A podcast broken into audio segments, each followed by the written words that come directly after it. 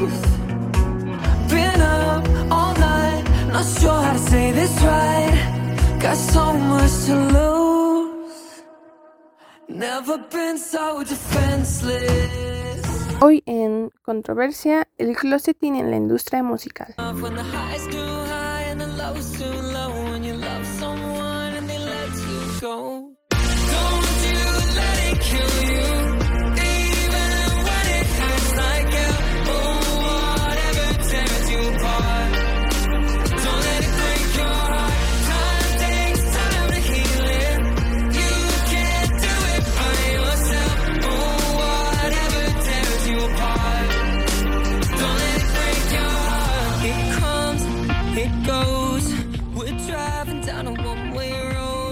Something better.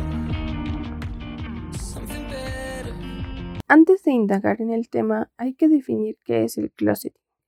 Closeting en la industria cinematográfica y closeting en la industria musical. El closeting en español, encerrar en el closet, es cuando una persona está obligada por contrato a mantenerse en el closet como estrategia de marketing.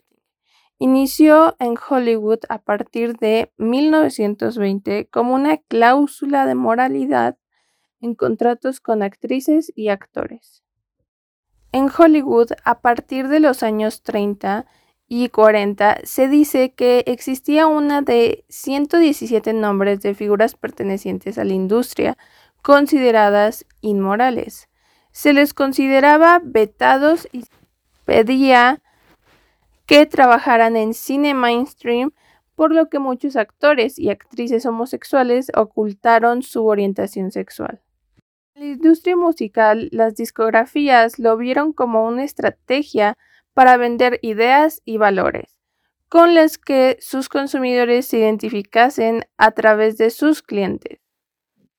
Es común en casos de artistas jóvenes para asegurar al público femenino de 10 a 13 años e incentivar el fanatismo. Tiny liquor bottles, just what expect inside her new Balenciaga viral mess. Turned dreams into an empire, self made success. Now she rolls with Rockefellers.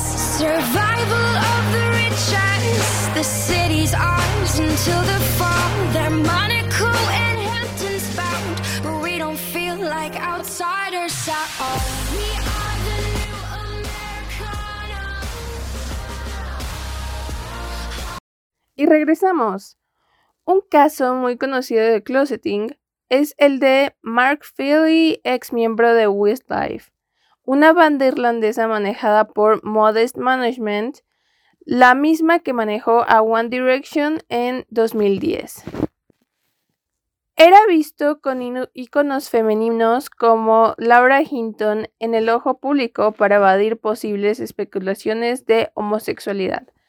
Supongo que estaba paranoico de que la prensa lo descubriera. Estaba realmente asustado.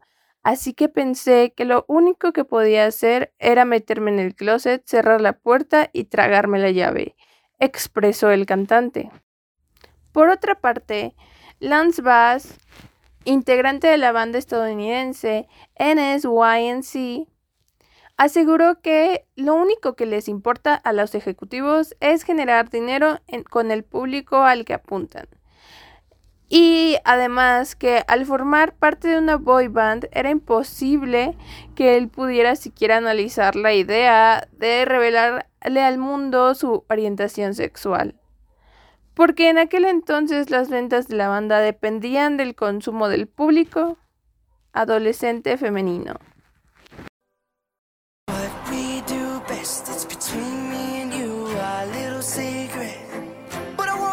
'em, I wanna tell the world that you're mine,